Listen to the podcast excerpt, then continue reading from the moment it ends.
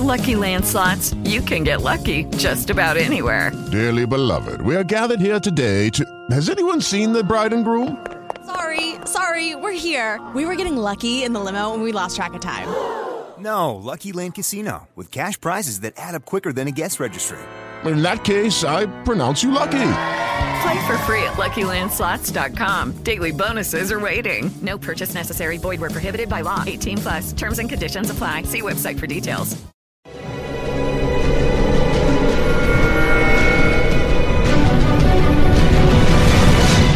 Yo documental.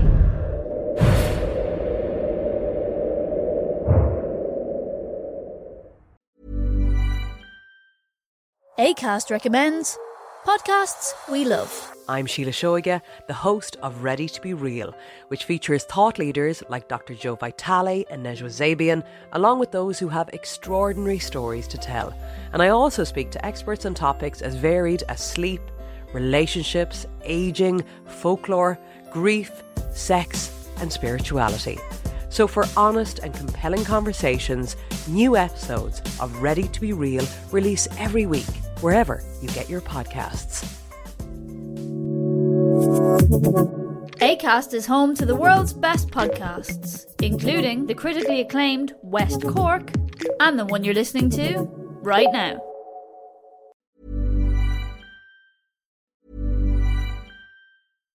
ACAST recommends podcasts we love. I'm Sheila Shoiga, the host of Ready to Be Real, which features thought leaders like Dr. Joe Vitale and Nejwa Zabian, along with those who have extraordinary stories to tell. And I also speak to experts on topics as varied as sleep, relationships, aging, folklore, grief, sex, and spirituality.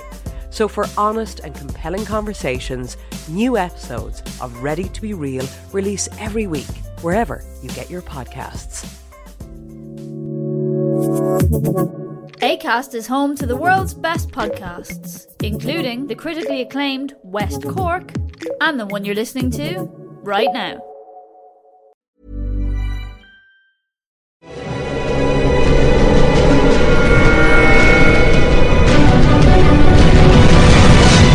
Yo documental.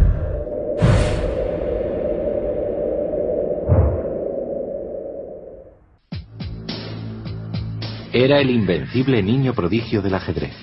Es uno de esos talentos que nacen una vez cada 100 años.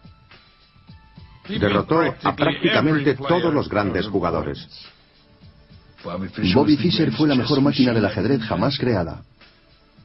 Fue el niño prodigio de Brooklyn, que se convertiría en el icono de la Guerra Fría, derribando en el proceso a un imperio.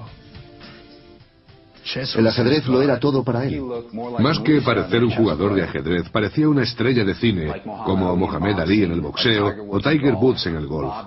Era mucho más que un jugador, era un icono cultural.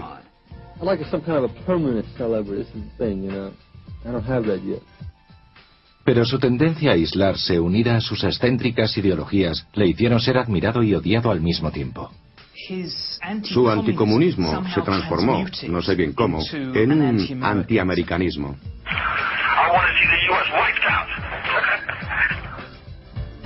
Es verdaderamente el orgullo y la tristeza del ajedrez americano. El que fuera el símbolo del espíritu americano terminó por convertirse en un fugitivo internacional. En 1972, la Guerra Fría entre Estados Unidos y la Unión Soviética se encontraba en un punto álgido. A lo largo y ancho del planeta, ambos países se enfrentaban en una inacabable partida de ajedrez que incluía dictaduras tercermundistas, jóvenes democracias y revolucionarios marxistas, todo con el fin de asegurar sus intereses en el extranjero. Pero en la helada isla volcánica de Islandia, concretamente en la pintoresca capital, Reykjavik, se iniciaban los preparativos para otro enfrentamiento, el Campeonato Mundial de Ajedrez. Nunca había visto nada igual. Algo que inmovilizó a una ciudad durante 14 semanas. El acontecimiento de Reykjavik no era una mera partida de ajedrez. Todo apuntaba a un enfrentamiento entre superpotencias, una confrontación entre ideologías políticas en pie de guerra. No se trataba simplemente de dos personas moviendo piezas en un tablero, era un enfrentamiento a escala internacional. Aquello generó un gran interés debido a la Guerra Fría porque se trataba de los Estados Unidos contra la Unión Soviética. A un lado del tablero se encontraba Boris Spassky, un afable ruso campeón del mundo y producto de la máquina soviética de ajedrez. Boris Spassky era en esos momentos campeón del mundo y Rusia dominaba el ajedrez mundial. En realidad Spassky no jugaba solo. Lo hacía con el peso y el prestigio y la sagacidad de toda la Unión Soviética. En el resto del mundo la mayoría de los jugadores eran amateurs, pero los de los países del telón de acero eran profesionales. Enfrente de Spassky se hallaba la promesa americana, Bobby Fischer, que con su enorme ego y sus peticiones extravagantes estuvo a punto de acabar con el campeonato. Nadie sabía si finalmente se enfrentaría al campeón Boris Spassky. A partir del momento en que Spassky y Fischer se sentaron frente al tablero, se acabó aquel momento de disuasión y espera en el que se encontraba la Guerra Fría, iniciándose una batalla a vida o muerte entre dos grandes maestros. Aquel duelo crearía un héroe inesperado en Estados Unidos.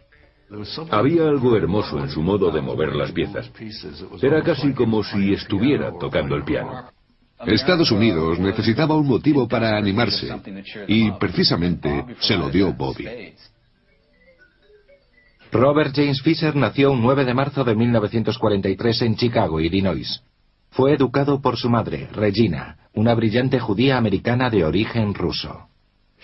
Era una mujer muy inteligente, extremadamente perspicaz, además de ser bastante agresiva. Cuando Regina se trasladó al barrio italiano de Brooklyn, su hijo ya se había convertido en un genio. Tenía una memoria increíble, no solo para el ajedrez, también para los idiomas. De hecho, él hablaba cinco o seis lenguas igual que su madre. Pero su condición de genio no le libró de ser un niño neoyorquino, o al menos no al principio. Era un niño maravilloso. Me encantaba llevarle a él y a mi hijo Michael a los partidos de hockey de los Rangers. Les encantaba.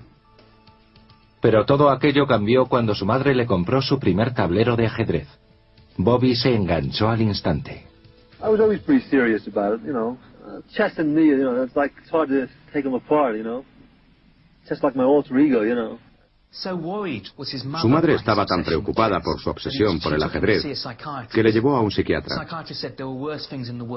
Él dijo que había muchas cosas peores con las que obsesionarse y desde aquel instante la vida de Bobby Fischer fue el ajedrez. Bobby se unió al prestigioso Club de Ajedrez de Manhattan, donde tuvo la oportunidad de enfrentarse a otros entusiastas del juego. Era un buen chico, muy, muy majo. Claro que compartíamos los mismos gustos y aficiones, y congeniábamos. Bobby solía darme tirones del pantalón diciendo, ¿una partida? Una partida. Esa era su frase. Como muchos adolescentes, Bobby se sentía avergonzado de su madre. Creo que se sentía algo dominado por su madre. Ella solía aparecer en los torneos o reuniones y aquello le avergonzaba. Él quería ir al club de ajedrez o a algún torneo y ser un hombre, ser el mismo. Y no quería que su madre le siguiera en la sombra. Cuando del ajedrez se trataba, su juego era todo menos adolescente.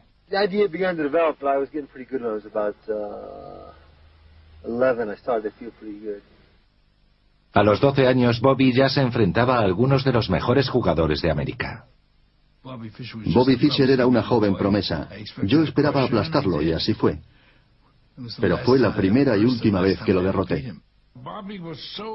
Bobby tenía tanto talento que un buen día un amigo mío, el afamado gran maestro argentino Miguel Nardov,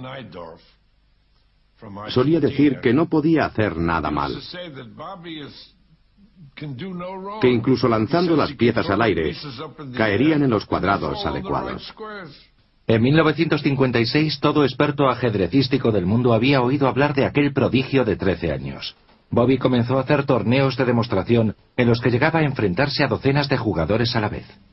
Intenté discernir cuántas jugadas solía anticipar, y parece ser que se adelantaba en seis o siete movimientos a sus contrincantes, cuando ellos tal vez preveían solo los dos o tres siguientes movimientos. Tenía un don para aquello, una geometría especial en su cabeza para el ajedrez, para ver las jugadas en su mente y anticiparse a ellas. Pero como en todas las cosas, sobre todo influía su determinación y amor por el juego. En julio de 1956, Bobby ganó el primer campeonato junior de ajedrez de Estados Unidos. Fue, como todos dicen, algo mágico. A los 13 años, Bobby era el campeón junior más joven de la historia, e iba camino de convertirse en una celebridad, incluso más allá del mundo del ajedrez. Pero aunque su juego estaba en alza, su vida académica no era tan espectacular como cabría esperar. A Bobby no le gustaba el colegio. Sentía que no le ofrecía nada. Le ocurría como a muchos niños brillantes. Se aburría con lo que le estaban enseñando. Era bueno con los idiomas, pero aparte de eso, prefería quedarse en casa para jugar al ajedrez. Y mientras otros niños de su edad jugaban al béisbol en la calle, Bobby se sentaba en su mesa para estudiar los movimientos de los grandes maestros soviéticos. Lo único que le interesaba a Bobby era el ajedrez, eso estaba por encima de todo. Por encima de las relaciones sociales, por encima de las chicas y por encima del colegio, de su educación. Era todo ajedrez y más ajedrez. Pero la obsesión de Bobby por el ajedrez le trajo problemas mucho más allá de las relaciones o el colegio. De hecho, aquella obsesión pronto se convirtió en su mayor obstáculo para triunfar.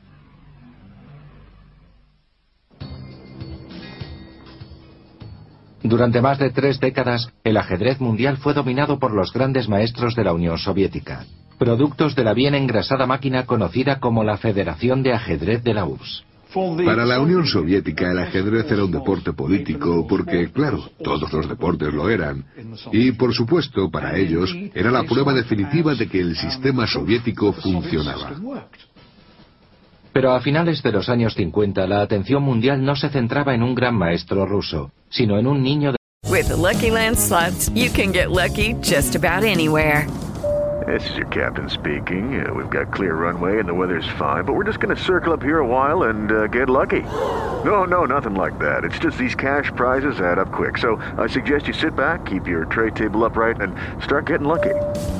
Play for free at LuckyLandSlots.com. Are you feeling lucky? No purchase necessary. Void where prohibited by law. 18 plus terms and conditions apply. See website for details.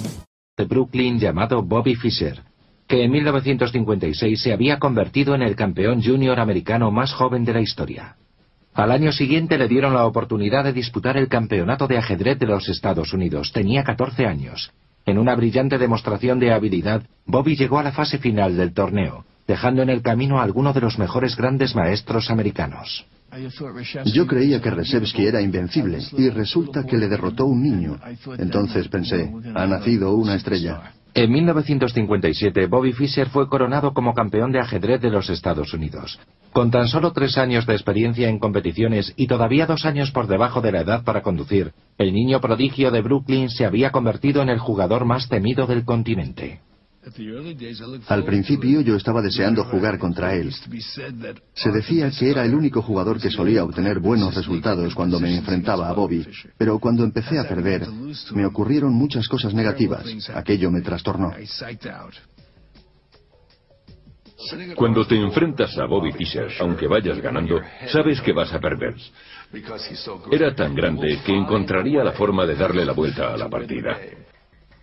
La aparición del joven Fischer en Yugoslavia en 1958 le ayudó a alcanzar el título de Gran Maestro Internacional. Fue el jugador más joven de la historia en conseguirlo. Convertirse en gran maestro es lo máximo, a lo que puede aspirar un jugador. Porque incluso hoy día solo hay unos mil entre millones y millones de personas que, además de competir, hayan logrado algún título. Ahora Bobby podía disputar el prestigioso torneo de los candidatos. El ganador de dicho campeonato se enfrentaría al dos veces campeón del mundo, el soviético Mikhail Botvinnik. El mero hecho de terminar un torneo de los candidatos sin haber sufrido un desmoronamiento psicológico o emocional ya era un logro en sí mismo. Se trataba de 28 partidas que tenían lugar a lo largo de un mes y medio, así que era una competición muy difícil.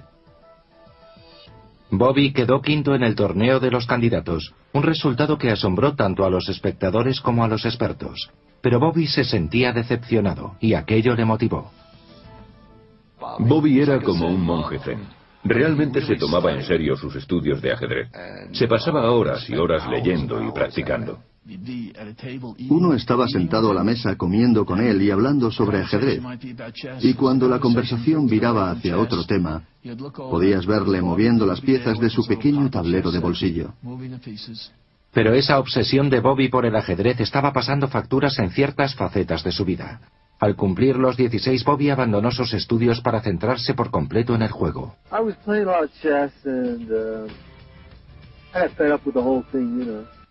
La decisión de dejar el colegio enfureció a su madre. Debido a las constantes discusiones con su hijo, Regina acabó mudándose de casa. Aunque quería a su madre, él sentía que ella interfería de alguna manera en su carrera. La llamaba a menudo y por supuesto se interesaba por cómo le iba, pero ella básicamente dejó que él hiciera su propia vida y siguiera con el ajedrez. Viviendo ya solo, Bobby se centró aún más en el ajedrez, algo que redujo sus relaciones sociales. Se sentía muy cómodo ante un tablero de ajedrez. Era para él un lugar seguro, pero ante los demás, sin el tablero por medio, él se distanciaba. Nadie conoce realmente a Bobby Fischer. Yo me relacioné con él, pero no le conozco de verdad. Creo que no hay nadie que verdaderamente le entienda. Para cuando cumplió 18 años, Bobby Fischer ya era un gran maestro internacional. Había sido campeón de Estados Unidos en tres ocasiones. Pero el éxito tenía un alto precio. Además de haber abandonado sus estudios y ser antisocial, Bobby rápidamente se ganó la fama de temperamental. Todo empezó cuando estuvo a punto de abandonar el campeonato estadounidense de 1960, porque creía que las condiciones no eran propicias para el juego. Empezó a pedir todo tipo de cosas.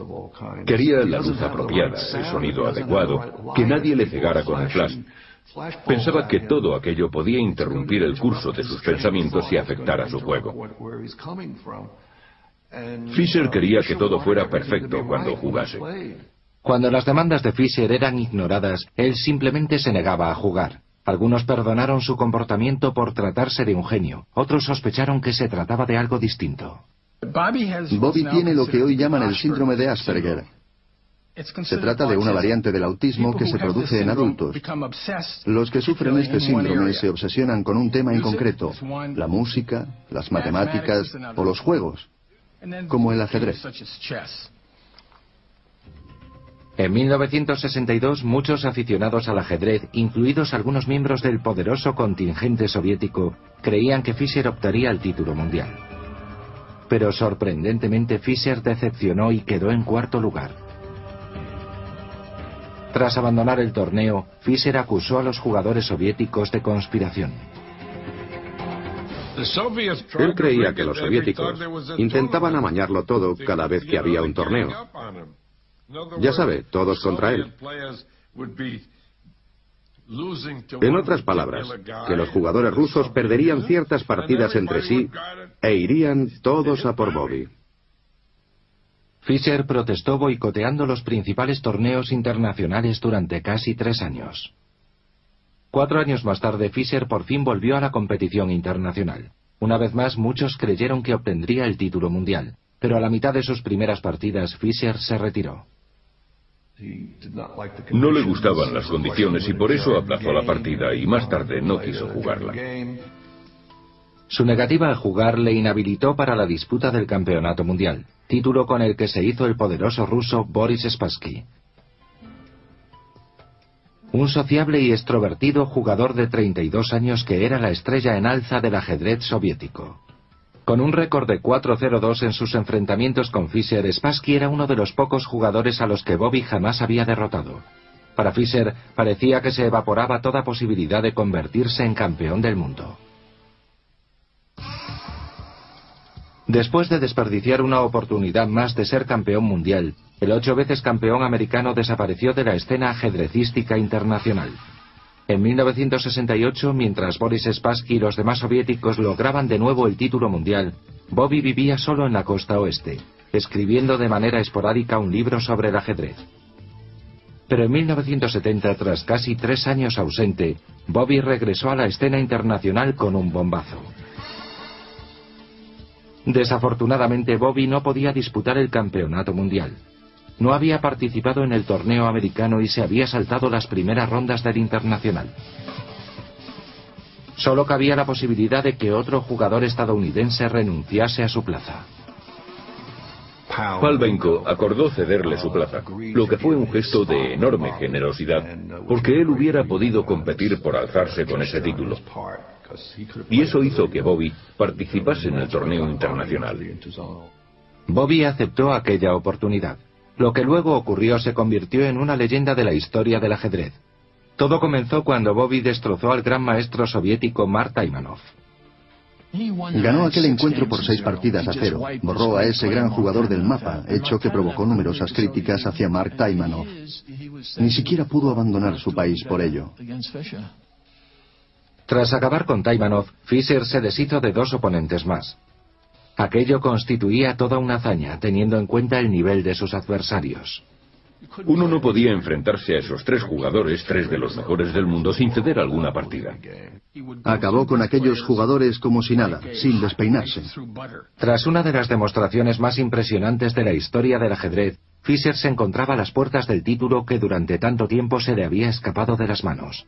Su ansiado enfrentamiento con Spassky se produciría en Reykjavik, Islandia. Con ambos jugadores en plena forma, la prensa occidental, así como los periódicos estatales de la Unión Soviética, tildaron aquel encuentro de choque de la Guerra Fría.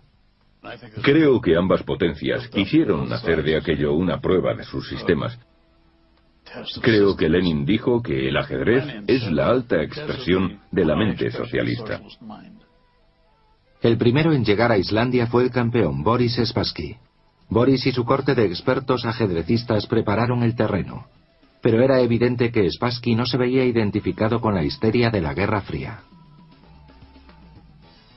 Boris era un individuo complejo, de ideas políticas mucho más sofisticadas. Y aunque en Occidente se le considerase un representante típico del sistema soviético, él no se veía así, con, digamos, la camisa roja.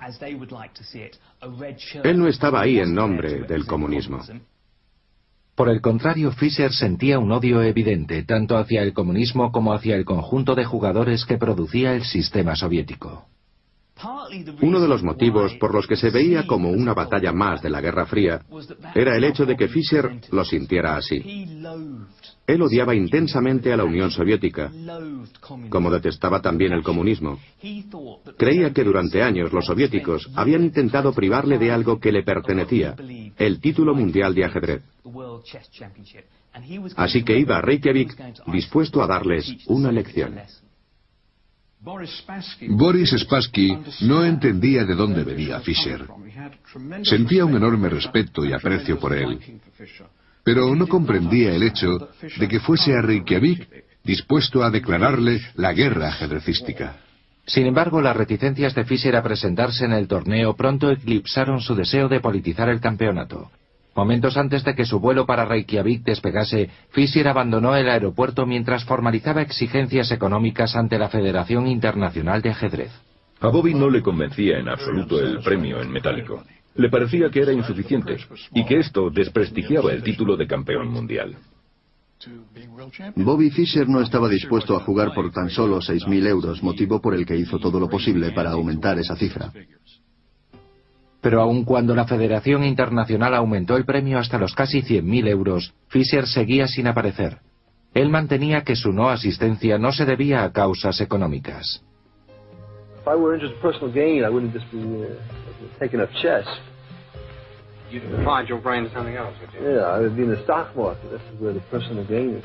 A medida que se prolongaba su ausencia, muchos comenzaron a creer que lo que le retenía en casa With lucky landslots, you can get lucky just about anywhere. Dearly beloved, we are gathered here today to. Has anyone seen the bride and groom?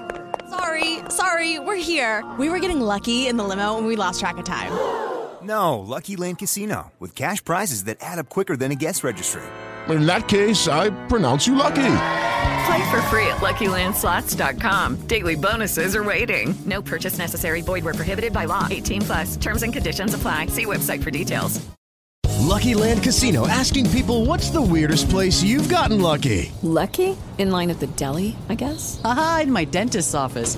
More than once, actually. Do I have to say? Yes, you do. In the car before my kids' PTA meeting. Really? Yes. Excuse me, what's the weirdest place you've gotten lucky? I never win and tell. Well, there you have it. You can get lucky anywhere playing at LuckyLandSlots.com. Play for free right now. Are you feeling lucky? No purchase necessary. Void where prohibited by law. 18 plus. Terms and conditions apply. See website for details.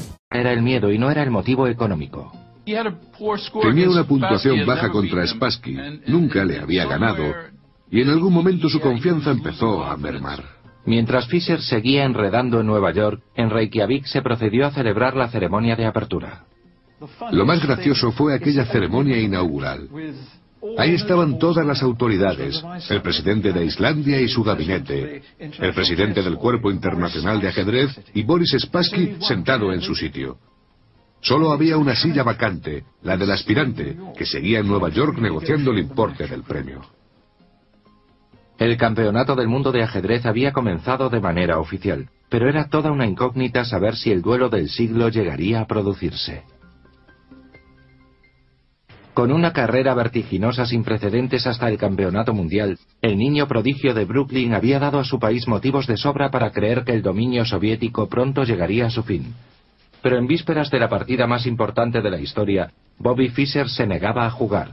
Con la prensa detrás del acontecimiento como si de una batalla más de la Guerra Fría se tratase, los políticos de Washington temieron que la actitud de Fischer podía ser interpretada por los soviéticos como un signo de debilidad americana. Fischer no tardó mucho en recibir una llamada de la Casa Blanca. El Consejo de Seguridad Nacional, Henry Kissinger, tenía que intervenir o sintió la necesidad de hacerlo para intentar convencer a Bobby Fischer de que jugase por América. La llamada es ya famosa, ya que al descolgar, su frase fue, este es el peor jugador de ajedrez del mundo llamando al mejor jugador del mundo. Alentado por Kissinger, además de por los casi 100.000 euros puestos sobre la mesa por un rico ejecutivo británico llamado James Slater, Fischer por fin se animó a jugar. Al contrario que su contrincante, Fischer acudió completamente solo al campeonato. Bobby iba completamente solo. Era algo increíble y llamativo, muy romántico de alguna forma. Un chico joven montado en su caballo blanco, a punto de enfrentarse a la gran máquina roja. Aquello cautivó al público. Pero tras visitar los lugares donde se disputarían las partidas, Fischer hizo una elaborada lista de exigencias. Quería que la iluminación fuera ideal, que los juegos tuvieran un tamaño apropiado y que los tableros fueran de ciertas dimensiones.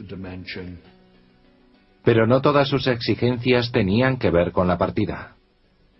Recuerdo que una de sus condiciones era que hubiera un cocinero disponible en el hotel las 24 horas del día. Si Fisher quería jugar al tenis, tenía que haber alguien disponible en cualquier momento, alguien que jugara con él. Lo mismo ocurría si quería jugar a los bolos. Tampoco le gustó su suite, así que se la tuvieron que cambiar. Para hacer cumplir aquellas peticiones, la Federación Internacional de Ajedrez retrasó el torneo dos días más. Este encuentro fue seguido por la prensa como jamás lo fue ningún otro, antes o después. Creo que en un momento dado hubo por lo menos 200 periodistas acreditados. Vinieron Norman Miller, Arthur Kessler y escritores de todos los rincones del planeta. A las 5 de la tarde, Boris Spassky entró en el auditorio y tomó asiento. El ruso observó al árbitro, Lothar Smith, mientras éste ponía en marcha el reloj de juego. Pero había un problema, el contrincante Fischer no aparecía. Se trataba de un genio. Un hombre difícil, complejo, egocéntrico y casi paranoico, que no paraba de pedir y pedir. Nadie sabía si finalmente se enfrentaría al campeón Boris Spassky. Finalmente, seis minutos después del inicio de la partida, Bobby Fischer entró en el auditorio y tomó asiento frente al tablero. La partida del siglo estaba a punto de comenzar. Pero cuando se había disputado media partida, Fischer reparó en las cámaras que les grababan desde el fondo del recinto. El aspirante montó en cólera. Bobby era extremadamente sensible a cualquier ruido, ya fuera del público o de las mismas cámaras que les rodaban. A pesar de las protestas de los productores americanos y soviéticos de televisión, los responsables del torneo ordenaron la retirada de las cámaras. Fischer volvió al juego, pero perdió la partida. Cuando comenzaba la segunda partida dos días después, Fischer volvió a dar plantón a la organización. El problema era de nuevo la presencia de las cámaras. Se quejaba de que las cámaras hacían demasiado ruido y básicamente rompió el contrato de forma unilateral. No quería que aquellas cámaras estuvieran presentes. Trajeron al mejor especialista en sonido de Islandia para que midiese los niveles de ruido, tanto con las cámaras encendidas como apagadas. Su conclusión fue que ningún oído humano sería capaz de captar la diferencia, pero Fisher insistía en que las oía y que aquello le desconcertaba. Pero en esta ocasión la organización se negó a satisfacer sus pretensiones. Se negó a jugar aquella partida, por lo que se la dieron por perdida. Lo que no estaba claro es si se presentaría a jugar la tercera. Perdiendo por dos partidas a cero, todo parecía indicar que Fisher abandonaría. De hecho, Bobby reservó un vuelo para volver a Nueva York. Pero tras una segunda llamada de Henry Kissinger, Bobby accedió a volver al encuentro a condición de que las siete primeras filas del auditorio estuviesen vacías. Aquello no le bastaba, así que pidió que vaciaran más filas. Al final había 14 filas desocupadas y él exigió que se vaciaran siete más. Indignados por el trato de favor que recibía el americano, los soviéticos dijeron basta. Los soviéticos dijeron que aquello había llegado demasiado lejos, que si se vaciaban aquellas filas, Spassky se marcharía. Si Spassky hubiera cogido sus piezas para marcharse a casa, nadie le habría criticado. Pero él era todo un caballero. Además, quería jugar.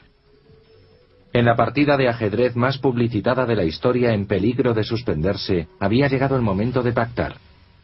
El árbitro permitió que se jugase la partida número 3 en una pequeña habitación utilizada habitualmente para el tenis de mesa. Ya sin las cámaras, Fischer volvió su atención hacia la partida y pasó de inmediato al ataque. Fue la primera victoria de Fischer ante el campeón del mundo, algo que sorprendió por completo a Spassky. A veces creo que Fischer perdió aquellas primeras partidas a propósito, intencionadamente, para ponerse en el filo, para mostrar al mundo que aunque perdiera por 2 a 0, algo increíble en la disputa de un título mundial, él aún podía ganar. Para la cuarta partida, el juego volvió a disputarse en el auditorio principal, donde Fischer no tardó en explotar su manipulación psicológica. A pesar de haber perdido las primeras dos partidas, el aspirante llevaba una ventaja de 5 a 3. Echando la vista atrás, es cierto que el año 1972 fue un punto de inflexión en las relaciones de la Guerra Fría. El presidente Nixon abrió nuevas vías de comercio y buenas intenciones con el líder soviético Leonid Brezhnev. Además, el consejero de Seguridad Nacional Henry Kissinger mantenía una amistad con el embajador ruso Anatoly Dobrinin. Pero en la pequeña isla volcánica de Islandia la Guerra Fría estaba más caldeada que nunca. Tras mes y medio de competición, el excéntrico americano Bobby Fischer tenía contra las cuerdas al campeón mundial, el ruso Boris Spassky. Su inspirado juego y extravagante comportamiento habían hecho del enfrentamiento un fenómeno mundial. El Campeonato Mundial de 1972 hizo que el deporte fuera atrayente por primera vez en la historia. En los Estados Unidos el éxito de Fischer había disparado el interés por el deporte. Imagine lo que pasaba en 1972. Aún caían bombas sobre Vietnam. Se empezaban a ver noticias sobre el escándalo de Watergate en el Washington Post. Él dio un motivo de alegría a los americanos, además de darles también un motivo de orgullo. En Nueva York, su ciudad natal, Fisher había despertado más interés que los adorados Yankees.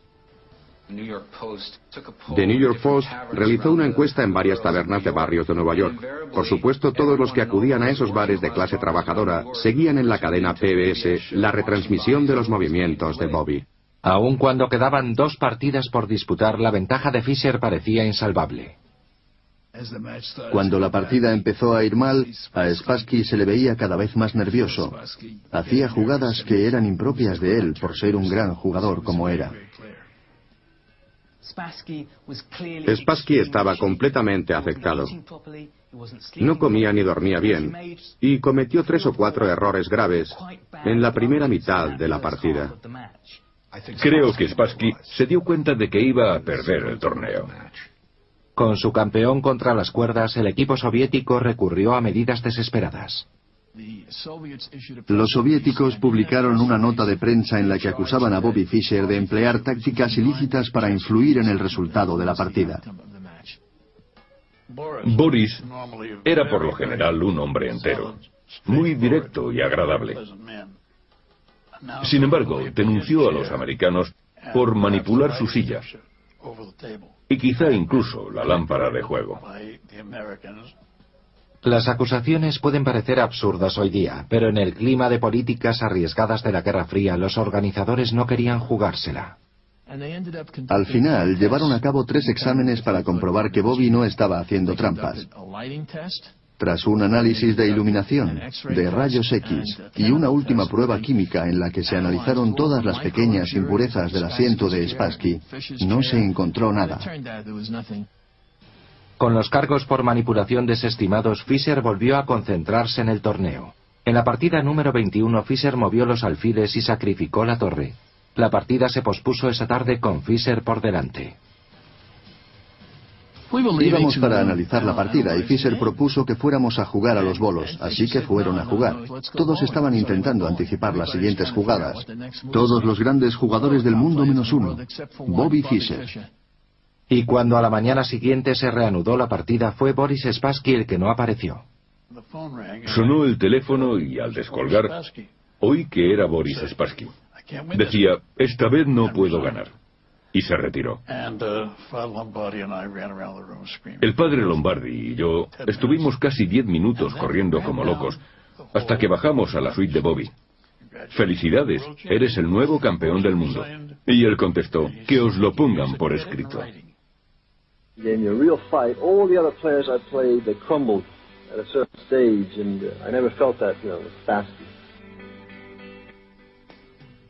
El 1 de septiembre de 1972, Bobby Fischer fue coronado rey del ajedrez mundial.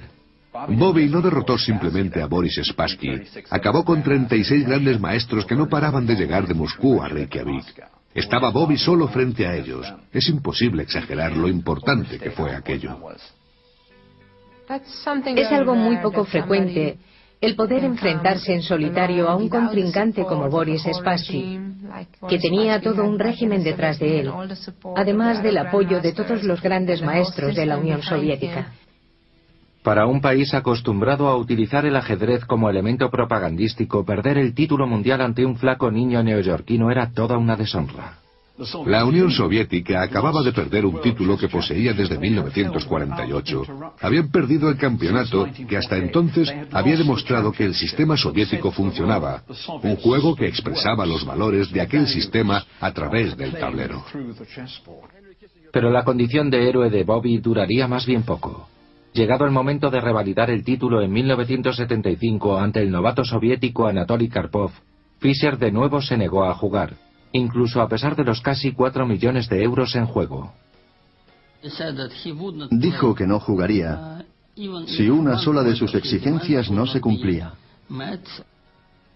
Y al final, Bobby Fischer dio la espalda al campeonato mundial para siempre. En 1972, Bobby Fischer era un héroe americano, un símbolo de la supremacía estadounidense en la Guerra Fría. A su regreso a casa, Fisher, la nueva estrella nacional, apareció en público con personajes como Bob Hope y Dinah Shore.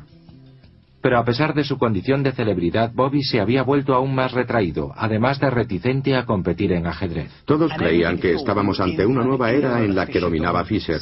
Pero cuando este se negó a revalidar el título en 1975, Anatoly Karpov se proclamó campeón devolviendo el título a los soviéticos.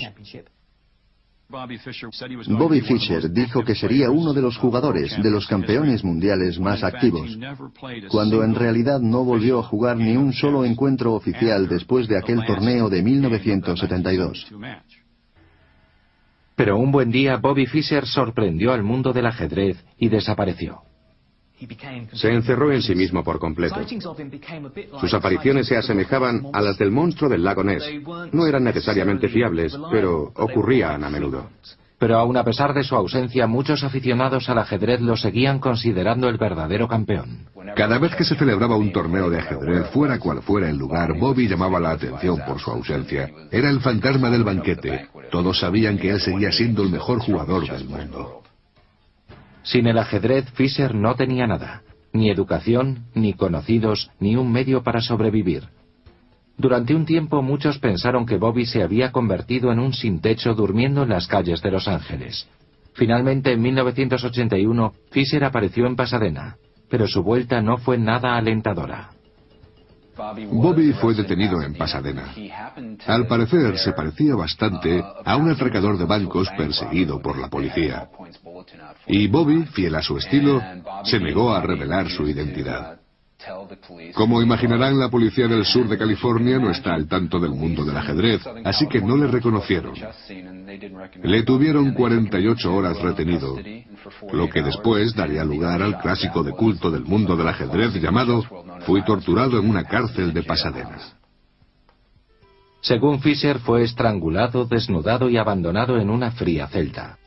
Pero también hubo más incidentes incidentes que parecían indicar que Fisher, criado en el seno de una familia judía, se había vuelto en contra de su herencia. Iba de un lado a otro por California, poniendo carteles antisemitas en los coches. Estaba buscando algo, aunque no sé muy bien qué. Creció en la parte italiana de Brooklyn, donde muchos niños le proferían insultos antisemitas, ya saben. Nunca sabremos qué provocó aquella experiencia, en su mente. Ha hecho comentarios extremadamente inapropiados referentes a algunas etnias en concreto. Y desafortunadamente esos comentarios son un fiel reflejo de su síndrome de Asperger. Fuera cual fuera la causa, en 1982 Fischer desapareció de nuevo. Según rumores podía estar en cualquier parte, desde Alemania hasta Japón. Es evidente lo trágico que es que un artista no actúe en 20 años. Estaba en lo más alto de su juego, podía haber disputado muchas grandes partidas. Entonces, en 1992, con la limpieza étnica de telón de fondo, un banquero yugoslavo ofreció organizar una reedición del campeonato que enfrentó a Spassky y Fischer para conmemorar su vigésimo aniversario. El premio consistía en casi 4 millones de euros. Más de la mitad sería para el vencedor. Aquello sacó a Fisher de su escondite. Bobby decidió participar en aquel torneo del 92 porque no tenía otra opción. No tenía ni un céntimo, ni una casa donde dormir. Así que necesitaba el dinero. Desgraciadamente para Fisher, siendo un ciudadano estadounidense, no podía aceptar dinero yugoslavo. Existían sanciones contra Yugoslavia impuestas por la ONU, ya que aquel país se encontraba inmerso en una guerra civil. Había una orden ejecutiva presidencial que prohibía todo comercio con Yugoslavia a todos los americanos. Si infringía aquella orden, lo suyo era que lo hiciera y jugase sin más. Pero Bobby tuvo que aparecer en los medios para decir, esto es lo que pienso yo de esta orden, y hizo esto.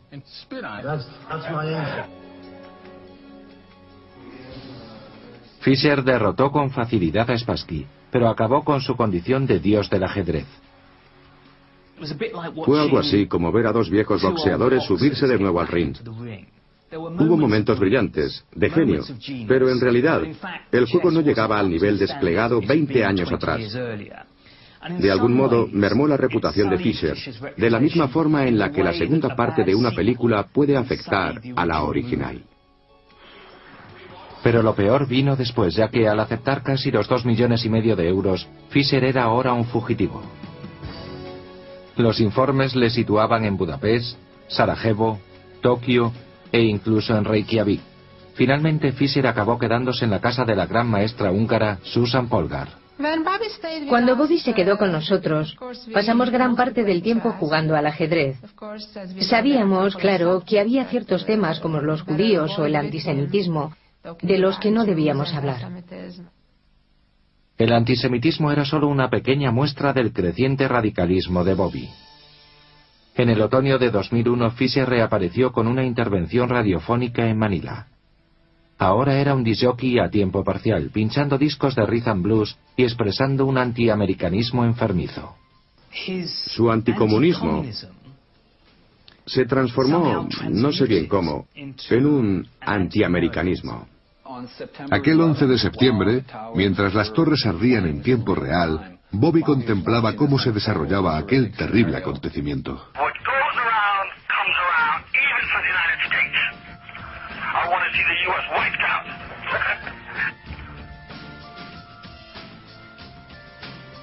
Para la comunidad ajedrecística que había tolerado el genio volátil durante casi 50 años, aquellos comentarios sobre el 11S fueron la gota que colmó el vaso. No es ilegal hacer comentarios de mal gusto, pero es inmoral. Y aquello hizo mucho daño. Una persona puede ser rara y excéntrica, pero aquello era ser ruin. Ya no siento ningún aprecio por él. Más bien siento lástima. Tiene 60 años y no tiene nada. Es triste.